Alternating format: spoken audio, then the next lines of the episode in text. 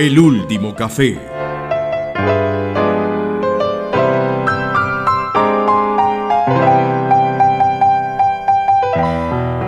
Hola José, ¿cómo te va? ¿Cómo vamos? ¿Qué más Mario? ¿Cómo va todo? Todo muy bien, afortunadamente por aquí. Eh, vino el, el- el señor gato de, esta, de este café a saludarme y por aquí lo ves, ya esperándote a ver si llegabas para comentarte las cositas que, que traemos hoy.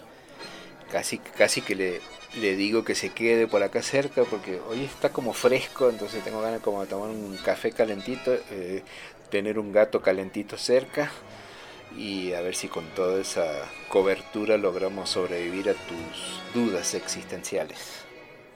¿Por qué se dice Sí, dudas yo- existenciales? No sé, ¿qué tiene que ver? Es bacano, ¿no? Porque ponen en duda la existencia o algo así por el estilo. Bueno, esa es una duda existencial que tengo. Ok, ya, o sea, ese es el, el ¿cómo se llama? La- las iteraciones, ¿no? La recurrencia, duda existencial sobre la duda existencial, que evidentemente generan una duda existencial sobre esa precisamente duda existencial. Sea que ya tenemos tema, podemos pasar a comer a media luna y escuchar música directamente, pues ya, ya hemos resuelto lo nuestro. O no, o quedan cositas. Básicamente.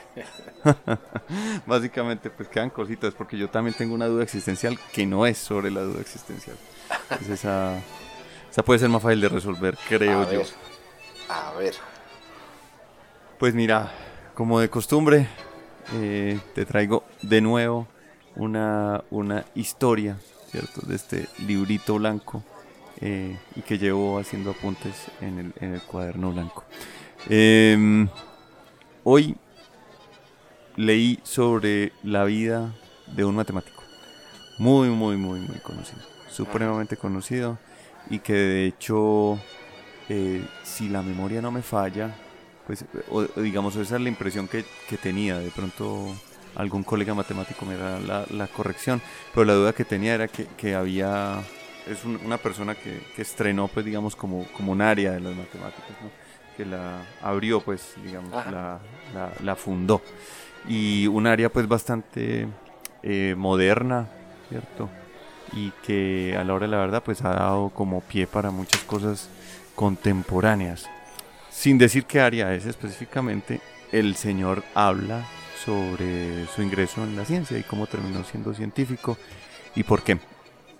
Y de hecho hoy, hasta te voy a decir en algún momento de nuestra conversación, te tengo pensado dar una cita de él mismo que yo creo que te va a gustar. Pero bueno, te resumo como dice él. De hecho, de, todos los que hemos leído es lo más de extraño porque yo, yo he hecho una selección más o menos aleatoria sin saber exactamente qué me, qué me deparaba en cada uno de los temas eh, para venir aquí a hablar con vos. Y eh, este señor tiene una historia de vida también distinta a las que hemos analizado hasta el momento.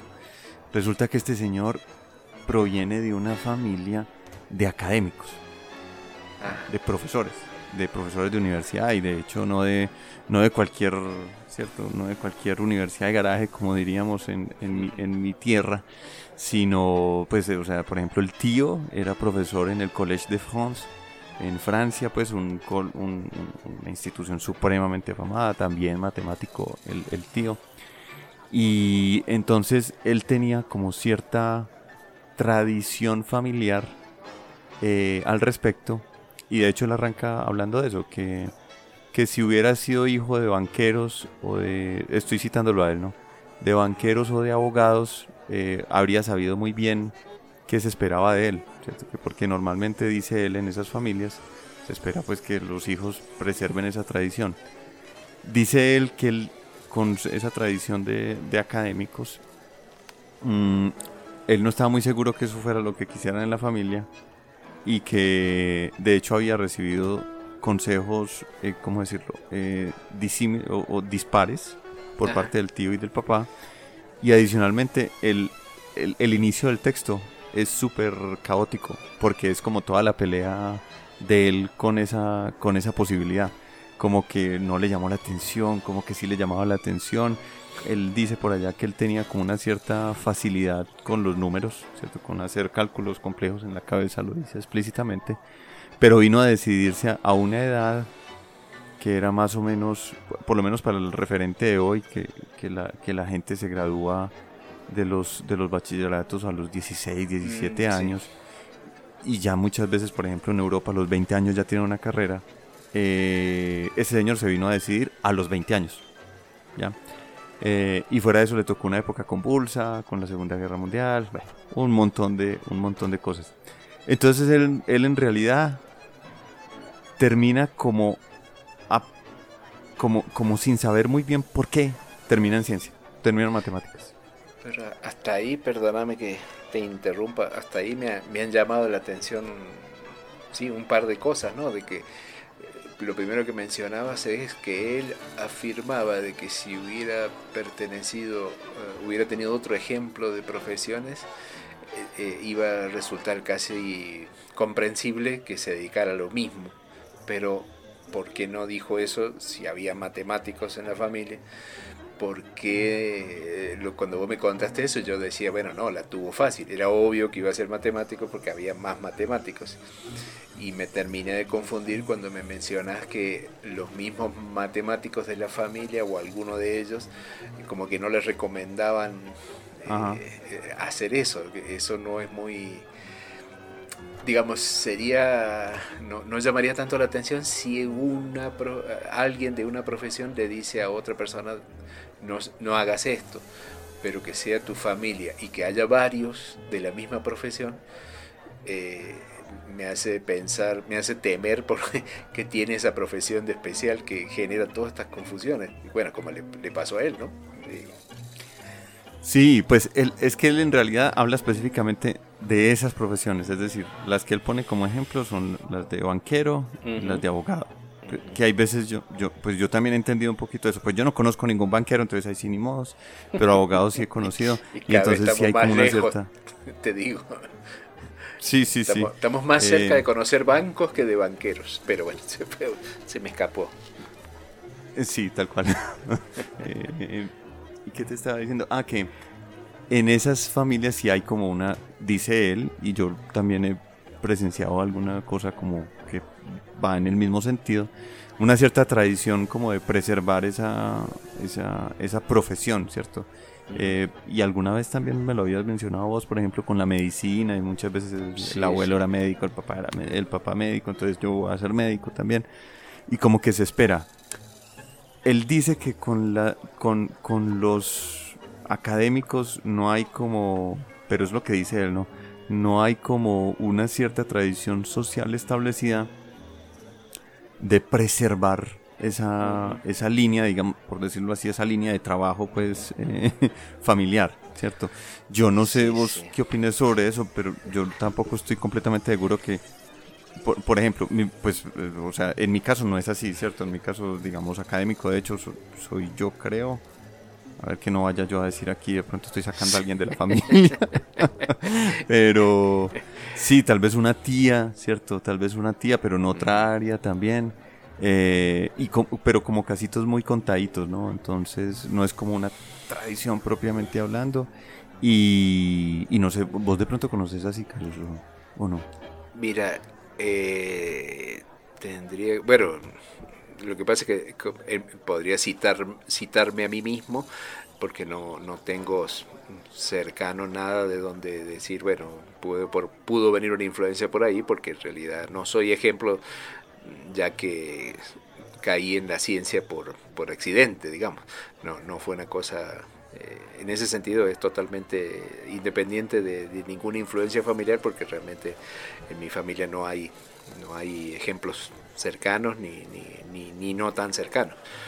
Pero recién dijiste una palabra cuando me estabas contando esto que creo que me aclaró a, también un poco a mí eh, la duda que tenía porque estábamos hablando de las profesiones, esta como vos mencionaste, banquero, eh, abogado, y yo te había dicho la otra vez eh, médico. Y dijiste, cuando me estabas contando esto, mencionaste una palabra eh, en la frase que era social. Dijiste algo que, bueno, que tenía que ver con lo social. Y claro, la, la diferencia al, al tratar de, de comparar esta situación que le, puede, que le pasó a este matemático o que le puede pasar a, muchas otras personas, nos estamos, estamos poniendo en un plano de igualdad al investigador o al dedicarse a hacer ciencia con profesiones como la que, la que hemos hablado, de abogado, banquero, eh, médico. Justamente ahí creo que está la clave. El científico, eh, digamos para decirlo rápido, el científico no tiene nada de social, el científico no interactúa con la sociedad como lo hace el abogado, el médico. Entonces creo que ahí, ahí donde venía la falla tal vez cuando intentamos hacer estas comparaciones. Pues estamos hablando de, de profesiones que, que se hacen este, notables, especialmente en las comunidades pequeñas, porque son personas que son ampliamente conocidos por la comunidad, porque, o porque le tienen que ir a pedir plata, o porque tienen que pedir que los curen, o que los salven de algún problema. Y ampliamente necesarias, ¿no? Y claro, Pero ¿quién necesita un físico? Nadie. Claro, en cambio, eh, uno, o sea, que alguien haga investigación, sí, un físico, un químico, un matemático investigando números, eh, la sociedad puede pasar absolutamente, o sea, él puede pasar absolutamente eh, desconocido toda su vida. Y es más, puede llegar a ser un premio Nobel y, tampoco. Pero el, médico, el, esas otras profesiones que tienen que interactuar con la gente, sí, claro, ahí sí, tal vez ahí estaba la falla en, tratar de ponerlo en ese mismo plano, ¿no? Y, esto eh, parece que la discusión de por qué te vas a dedicar a ser científico y que te lo diga alguien que es de la misma área de la ciencia, es una cosa, es una conversación muy propia entre científicos, pero no es de la no es tanto un cuestionamiento de la sociedad, que también lo hay, como decir, bueno, ¿para qué vas a hacer eso? ¿Eso para qué sirve? Eso, eso no da plata. Pero si ya lo dice alguien que está metido dentro de la ciencia, como sería el tío o alguno de ellos, eh, tendrán otros argumentos, ¿no? Para, para alentarlo o desalentarlo. De todas maneras, sí me llama la atención que un científico desaliente al seguir la ciencia. O sea, que esté tan, ¿qué se diría? Eh, desanimado, desilusionado de, la labor, que le aconseje a otro que no lo haga. Eso sí, para mí parece raro, ¿no? O sea, no, en este momento pienso que nunca había oído eso. Pues en, física es que yo creo que puede ser dos cosas distintas, mal. Eh, una es como hablar de, de, ciencia en general, otra cosa es como hablar como de ciencia como profesión. no sé si me hago entender. Yo creo que, por lo menos los que estamos en, este asunto, yo creo que todos podemos recomendar como eh, instruirse en ciencia, ¿cierto? O sea, o aprender de ciencia en términos generales. De pronto el camino y hay veces desde el punto de vista, aquí voy a volver a mencionar esa palabrita social, puede llegar a ser complicado en algunos aspectos. Entonces, por ejemplo, en, por lo menos en Colombia, ¿no? Hay, otros países que yo creo que son más, más fáciles para, o sea, que se prestan más para seguir ese tipo de, caminos. Em, nosotros con mis compañeros de física decíamos eh, en, en son de charla, le decíamos a, los, a los que llamamos primíparos, los que están recién llegados a la universidad, les decíamos, no, no, no, sálgase, usted está, no, no, no, que está, cuando estábamos estudiando, eh, no, no, no, no sea físico, no cometa ese error que nosotros ya lo, nosotros ya estamos demasiado viejos para, para corregirlo.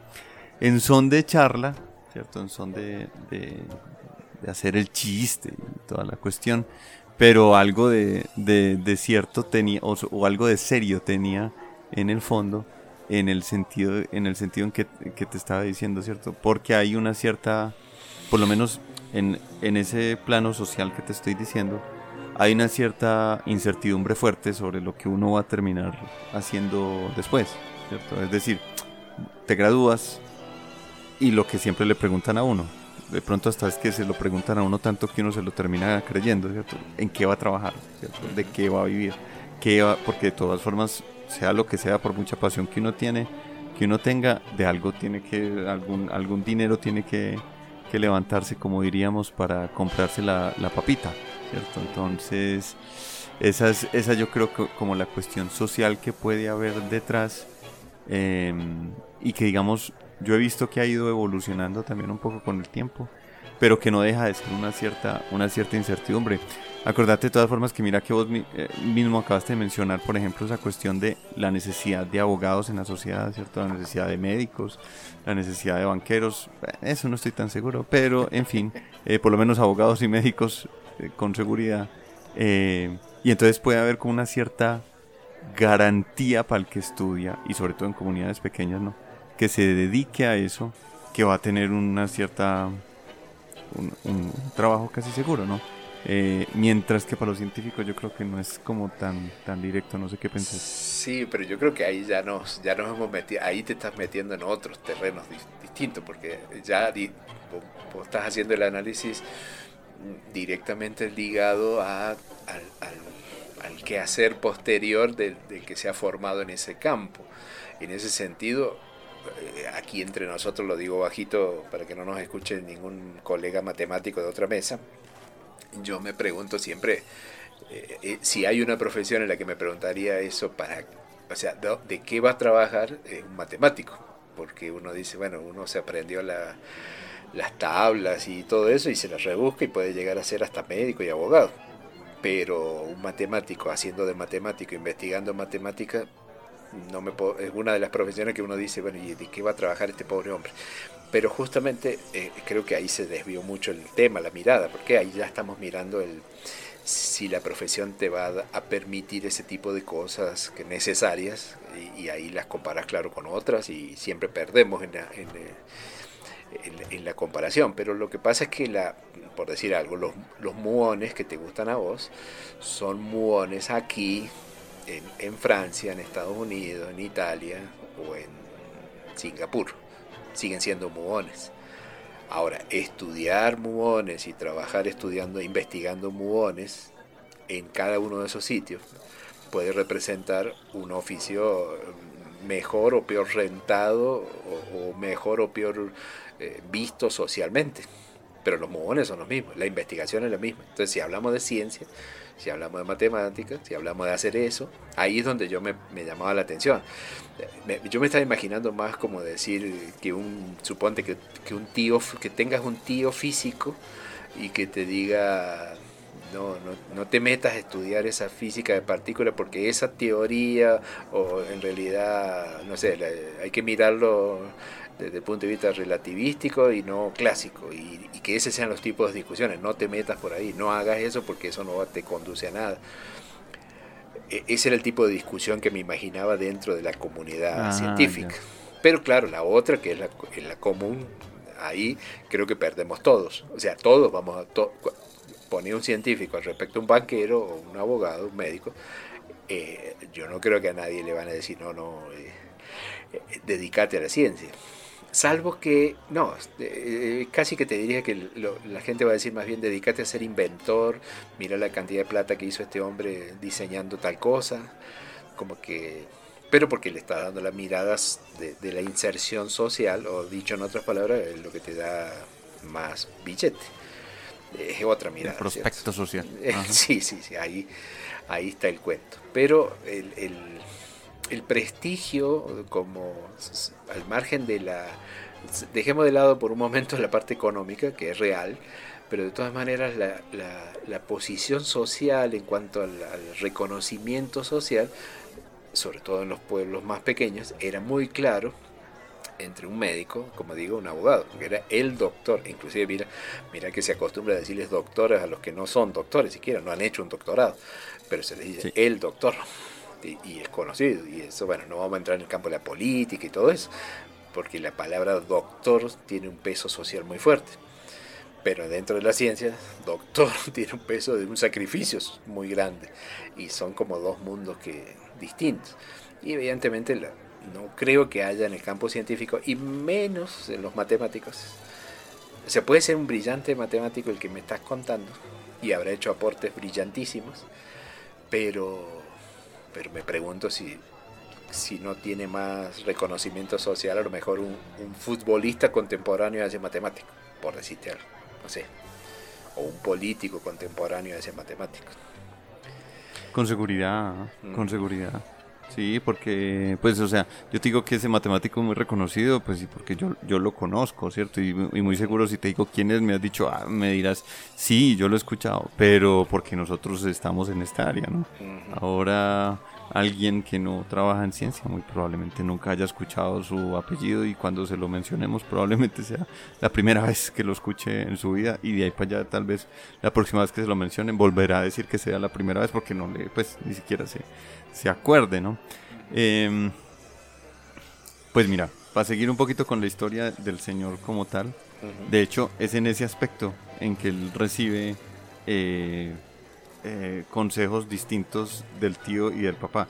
Él no, no dice exactamente quién le dice que siga por ahí y quién le dice que no siga por ahí, ¿cierto? No lo dice exactamente.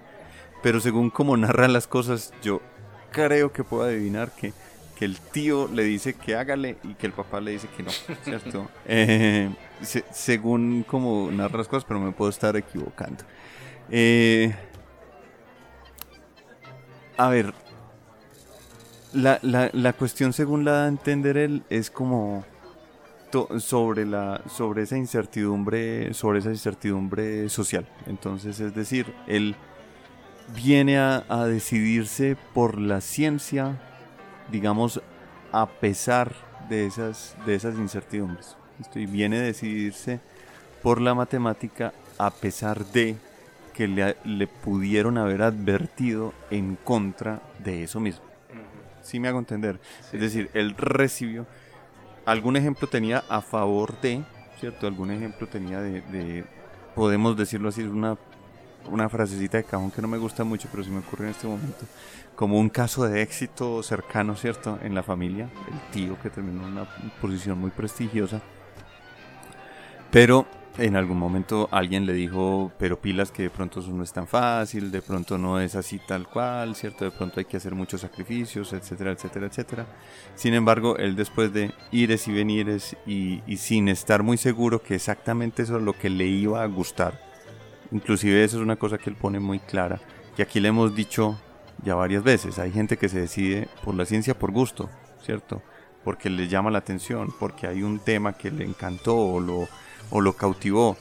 Este señor, de hecho, se decidió sin estar muy seguro que era lo que le gustaba. Eso es, eso es atípico para lo que hemos estado mencionando de las, de las historias que hemos ido leyendo. Entonces eh, se decidió y después ya él dice que, que encontró una cosa que efectivamente le dio mucho, le dio, ¿cómo decirlo? Eh, le dio mucho que hacer y le dio, le dio mucho entretenimiento, le dio mucho placer hacer lo que hizo después, porque se decidió por esto que no estaba seguro y adicionalmente al decidirse por eso que no estaba seguro, decidió también irse por los caminos que no eran, que no eran los comunes. Y fue por eso que terminó como abriendo esa nueva rama en matemáticas, porque decidió meterse por un lado que de hecho él, pues nadie más estaba ahí, ¿cierto? Decidió ir como un poquito, no, no contracorriente específicamente, pero no con las corrientes, ¿ya? Sino que decidió ponerse a estudiar un problema que le pareció por ahí interesante, eh, pero que nadie más estaba trabajando, ¿cierto? Entonces terminó, digamos, como en una cosa en la que él ni siquiera esperaba llegar a ser famoso ni nada por el estilo, pero que terminó llevándolo allá. Y pues ¿qué te digo? Este puede ser el caso más confuso, como te, como te puedes dar cuenta, de, de llegar a la ciencia de lo que hemos hablado, porque el tipo eh, tuvo ejemplo de, de, llegar en la familia, tuvo contraejemplo de llegar, o sea, gente en la misma familia que le dijo no y con, y con conocimiento de causa, ¿no? Y adicionalmente escogió el camino que no estaba seguro que le gustara a él personalmente se metió por un camino por donde normalmente la gente no se metía, ¿cierto? O sea, fuera de eso escogió el camino difícil. Y finalmente él termina diciendo que eh, siquiera hizo eso, ¿cierto? Entonces es una cosa súper, súper, súper caótica, lo veo yo, no sé, cómo, no sé cómo lo veas vos, pero me parece como súper caótico yo, no sé, probablemente o, no, estoy sintonizado en, en, lo que me decís, pero no, te, entiendo, te comprendo, pero en realidad escuchándote se me está, a mí se me estaban aclarando muchas cosas en realidad, en vez de confundirme, nada más que para llevarte la contraria, eh, se me iban aclarando como, como corresponde. Porque eh, con todo eso que me contabas, me, estaba, no voy a hablar de este personaje en particular, sino que me estaba cuestionando. Y, tal vez de nuevo volvemos al, al, error inicial de poner la, la, profesión del científico en el mismo plano de comparación como las que hemos tomado hoy, ¿no? Abogacía, derecho, banquero.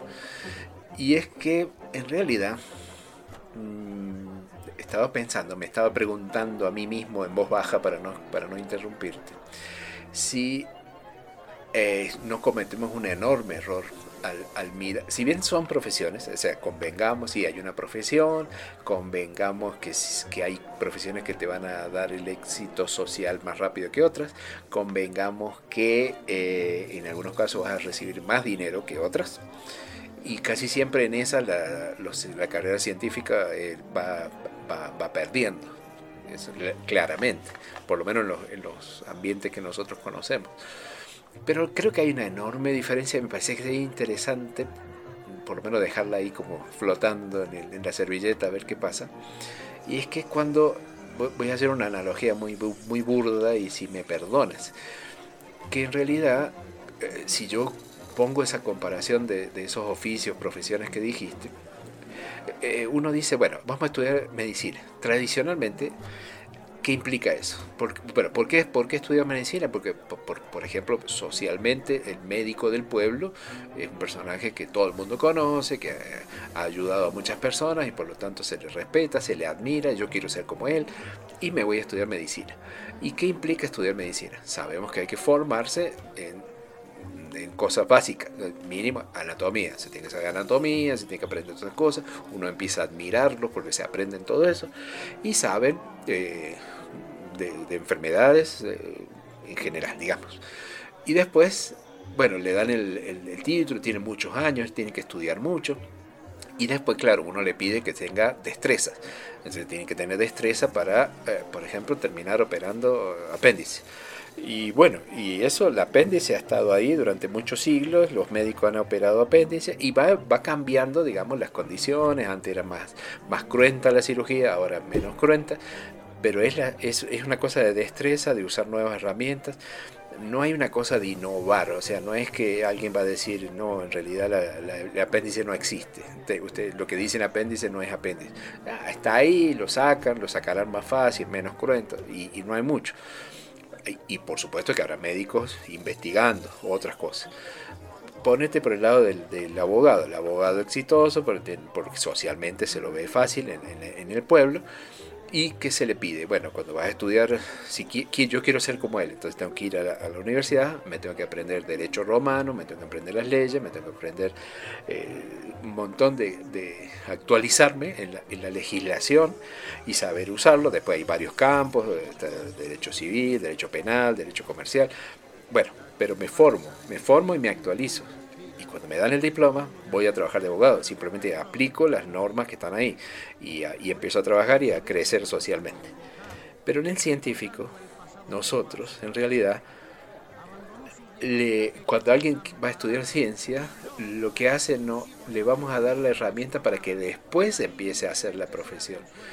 Pero la profesión no tiene nada que ver con aprender una destreza. O sea, nosotros también le enseñamos destreza en física, en química, en matemática. Le enseñamos lo que hay, lo que se, lo que se conoce. Pero ser investigador o hacer investigación, meterse en la investigación científica es un camino absolutamente desconocido. Ahí no hay un apéndice por, por trabajar, porque vos no vas a trabajar en lo que ya investigó otro, vas a, vas a tomar lo que investigó otro y vas a seguir avanzando pero a dónde vas a llegar no tenés idea. O sea, lo mágico de hacer investigación científica es que no se tiene idea de lo que viene, no se tiene idea de dónde vas a trabajar, pero vos aprendes destrezas. En cambio el médico no, tiene esa incertidumbre, el médico aprende anatomía y, con algo de eso va a trabajar, no va a trabajar con galaxias, pero pero el científico, sea el área que sea, va a aprender las cosas básicas, las destrezas, pero lo que sigue después no lo sabe nadie, no hay forma de saberlo, no está escrito en ningún lado, no sabemos lo que va a investigar. Y a veces eso sería, no sé, a lo mejor no sé si soy claro en lo que te quiero decir, pero sería bueno poder transmitir esa idea a los, a los que estudian ciencia. Porque si hacemos la comparación rápido, claro, es para qué vas a estudiar eso, porque al cabo, si le das el mismo tiempo de estudio a, todas estas profesiones, es más probable que las otras te, eh, te generen una posición social mucho más rápida. O hace algo mucho más pecaminoso, dedícate a hacer reggaetón, no tenés que estudiar, no tenés que hacer nada, con que combinen cuatro palabras, hablas mal y hablas mal de las mujeres, tenés unos referentes que con eso solo alcanza para superar la cantidad de millones que va a ganar el abogado, el médico, el científico, todo junto. Pero investigar, poner la investigación en ese mismo paquete me parece que es un error nuestro. No sé, no te resolví tu pregunta como corresponde, pero me enredé en esta otra. como corresponde. Pues, eh, ah, ¿qué te digo, Mario? Yo creo que voy a pasar a citarte a este, a este señor lo que dice finalizando el texto eh, de él. Eh, porque él, digamos, al final se cuestiona, se cuestiona sobre el asunto de, su, de su trayectoria, ¿no? de su camino. Entonces él dice, eh, ¿estuvo bien? Sí. ¿Lo repetiría? Y se hace el que, el que, no, el que, el que no se hizo esa pregunta, ¿cierto? dice, nadie tiene esa oportunidad de repetirlo, ¿cierto? Entonces, bueno, entonces no, no, no voy a responder así como... Me, me recordó a alguien en este café esa, esa parte de ese texto. y finalmente dice, le recomendaría a alguien ese camino. Entonces ya cuando, para responder eso, dice que no está seguro, pero que sí aprendió un par de cositas, ¿cierto? Y que estaría, estaría inclinado a dar ese par o compartir ese par de cositas.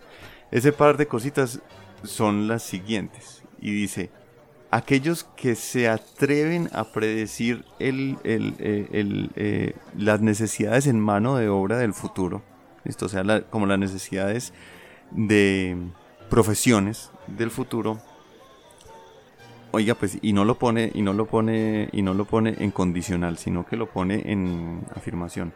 No saben lo suficiente. Ellos que se atreven, esos que se atreven a, predecir las, las necesidades laborales del futuro, no saben lo suficiente y típicamente están, no están en lo correcto.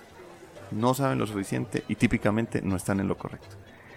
Eso es lo que dice. Y entonces, con base en eso, dice él, lo que yo le recomendaría a alguien es fíjese cuáles son sus habilidades, trate de identificar sus habilidades, en qué le va bien, como diga, porque él de hecho fue más o menos como lo que logra identificar de su juventud, porque él dice, yo tenía como una cierta facilidad de hacer cálculos en la cabeza, ¿cierto? que yo me fui dando cuenta de eso, pero, pero, pero que inicialmente ni siquiera, ni siquiera sabía. Eh, dice, identifique cuáles son sus habilidades y váyase por ahí. Él lo pone así de sencillo. Y lo, y lo justifica en esa razón y en otra razón. La otra razón es que normalmente cuando uno empieza a desarrollar, dice él, ¿no? Todos aquí lo estoy citando. Eh, cuando empieza uno a desarrollar sus habilidades, esas habilidades van, se van abriendo en posibilidades y no al revés, no se van cerrando en posibilidades. Entonces él dice, si uno empieza a cultivar sus habilidades, puede que termines con la posibilidad de hacer más cosas, mientras que si no las cultivas, pues no vas a tener esa, esa posibilidad de hacer más cosas. A mí me parece muy razonable lo que dice el tipo, yo no sé vos cómo lo, lo veas. Sí, sí, sí, me parece, sí, sí, totalmente eh, comparto esa, esa mirada y, aplicable a cualquier área, ¿no? No tiene que ver con matemática, con cualquier área. Tal cual. suena, o sea, suena muy lógico, eh, las dos cosas que dijiste. O sea, predecir cosas, o sea, poner en una, en una misma frase algo que se decida y en la misma frase aparece la palabra futuro, ya obviamente, no hay forma, no, lo conocemos.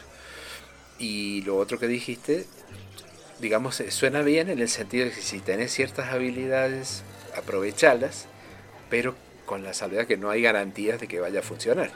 Pero si no las aprovechas, seguro que va a ser más difícil. Y como decís vos, yo me estaba imaginando, la, lo dijiste, de cultivarla como, como si fuera una plantita. Tenés una plantita chiquita, feíta, etc., pero que ahí está viva y tenés ganas de tener una gran flor, una planta muy bonita y tenés las semillas de otra planta en la mano. Entonces, ¿cuál, cuál, ¿a cuál cuidás? Podés hacer, probar con la semilla a ver qué sale o cuidar la plantita que ya, ya, ya está, ya, ya está ahí chiquita. Y puede ser que a lo mejor si la cultivas, esa plantita chiquita se convierte en algo sorprendente. O no, o termine siendo esa plantita chiquita. Pero inclusive te lo puedo poner hasta más extremo. Puedes tener la plantita, ¿cierto? la plantita chiquitica, ya ahí ya nació y por lo menos y todo. Y alguien más te dice que te vayas a conseguir semillas de otra cosa que vos ni siquiera tenés idea. ¿Qué haces? ¿Cierto? ¿Te dedicas a echarle agüita y a cuidar esa? ¿O le haces caso a la persona que ni siquiera sabe que tenés esa, esa planta ya lista por irte a cultivar una cosa que, que ni idea? Y, lo, y esa parte, o esa última mirada, eh, estoy tentado a imaginármela como si fuera un cuento, me parece que sería la opinión de alguien, o sea, si alguien dijera, arrancara por esto último que dijiste, si alguien nos escuchara recién en esta parte, no necesariamente alguien diría, uh, qué científico era ese que, que opinó así, sino es casi que lo diría de, me lo imaginaba algo de sabiduría popular, o sea, el, el, sabio, el que dice la cosa sencilla, no se enreda. Dice, tener habilidades, aprovecharlas, no la tenés, ¿para qué, ¿para qué te va a meter ahí? apenas lógico, ¿no? Sí, pero también es bacano que lo pone, en, eh, lo argumenta, lo argumenta también desde el punto de vista en que se desentiende de esas cosas sociales. Sí, me hago entender lo que veníamos diciendo, lo que veníamos, y por eso te, digamos, como que no, no te respondí ahí mismo lo que me dijiste, sino que me fui por el camino que él también, que él también coge. Es el, eh, hombre, se enfoca uno demasiado en eso, y, y eso viene de, de, de, ¿cómo decirlo? Em, de astrólogos sociales, ¿cierto? O sea, de los que se atreven ahí a predecir el futuro. No es que, eh, y te lo voy a decir como se dice ahorita, no es que dentro de 20 años o dentro de 10 años vamos a necesitar mucha gente que sepa inteligencia artificial. Eh, eh, eso ha pasado tantas veces, ¿cierto? y va uno a ver y... Ah, entonces, entonces, lo que dice lo dice de forma muy tajante. Esa gente no sabe lo suficiente y normalmente no están en lo correcto. Entonces no se ponga a pararle bolas a esa gente, ¿cierto? Y en ese sentido yo creo que nos da pie para terminar hablando sobre precisamente la cuestión de la ciencia.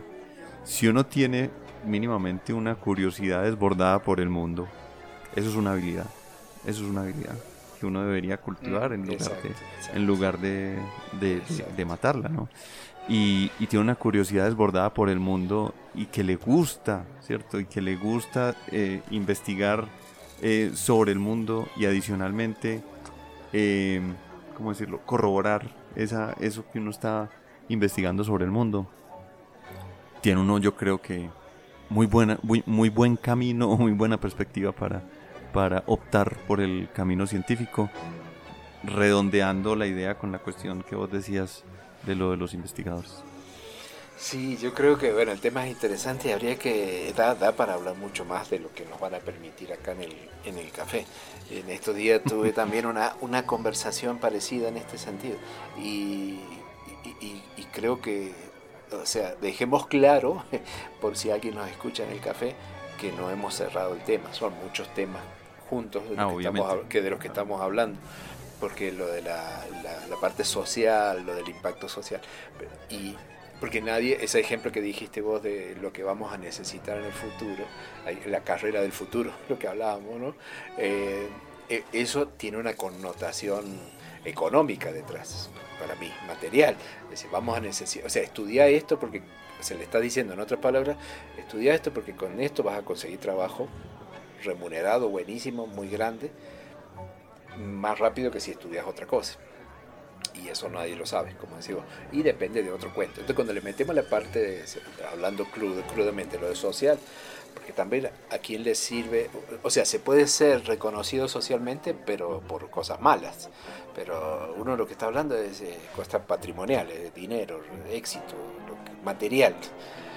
Y en ese sentido es interesante que, que me parece que, que, a veces cuando se habla de, de la ciencia, como profesión. Entonces nos vamos a un extremo o al otro. El, el, extremo que vos estás hablando es eh, estudia esto porque esto te va a dar dinero. Estudia esto porque esta es la carrera del futuro. Te van a contratar, vas a conseguir trabajo, vas a tener casa, auto y todas esas cosas.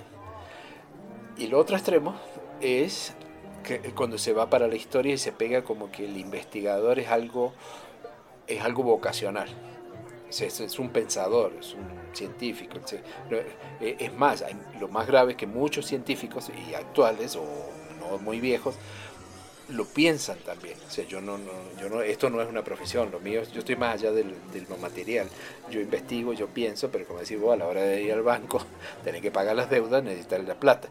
Entonces, como que esto no es vocacional, o sea, le gusta, entonces es una cuestión de fe, él está más allá del bien y del mal, él piensa como si fuéramos Sócrates y no necesitamos una bata y andar en una caverna. No, un tipo que, que, hace cosas raras, que, está, que no se entienden fáciles, que le va a costar explicárselo a la sociedad, pero se merece ser recompensado por su esfuerzo, por su estudio, por su trabajo también. O no, no, lo veo malo. Entonces es como si sos científico no tenés que pensar en el dinero, o si pensás en el dinero, tenés que estudiar ciertas ya no cosas. Entonces, sí, hace, hace definitivamente el, reggaetón. Bueno, mi amigo, antes que siga diciendo esas malas palabras, te digo que vamos a tratar de vamos a tratar de salir de este pozo en el que nos metimos en el que te metí eh, escuchando este tango que es un tango muy conocido pero es de Cobiani Cadícamo eh, que nos eh, sirve para poner un poco de para dejar el tema este bien confuso para que sigamos conversando en otra oportunidad. Bien confuso lleno de nieblas. El tango se llama Nieblas del Riachuelo interpretado por las Amarulas. A ver cómo suena.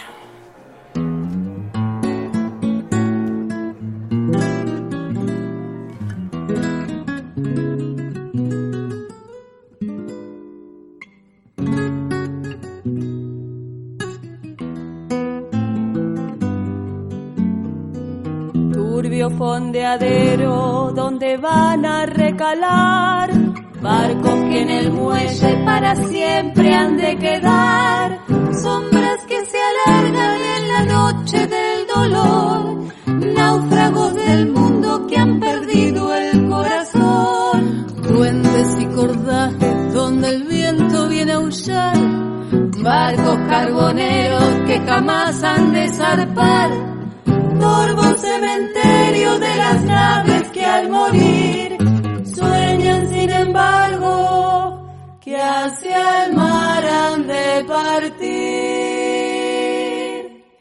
Niebla del riachuelo, amarrada al recuerdo, yo sigo esperando. Niebla del riachuelo, de ese amor para siempre, me vas alejando nunca más volvió,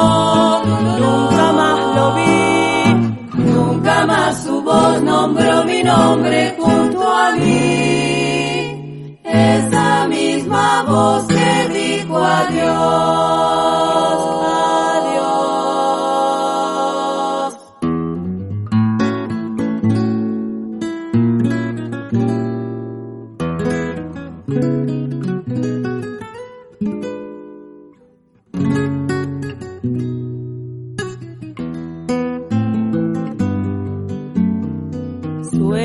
Marinero con tu viejo bergantín. Bebe tus nostalgias en el sordo cafetín. Llueve sobre el puerto mientras tanto mi canción. Llueve lentamente sobre tu desolación. Anclas que ya nunca, nunca más han de elevar. Bordas de lanchones sin amarras que soltar Triste caravana sin destino ni ilusión, como un barco preso en la botella del figón. Niebla del riachuelo, amarrada al recuerdo, yo sigo esperando. Niebla del riachuelo, ese amor para siempre. Me vas alejando, nunca más volvió, nunca más lo vi, nunca más su voz nombró mi nombre junto a mí. esa misma voz que dijo adiós. El último café.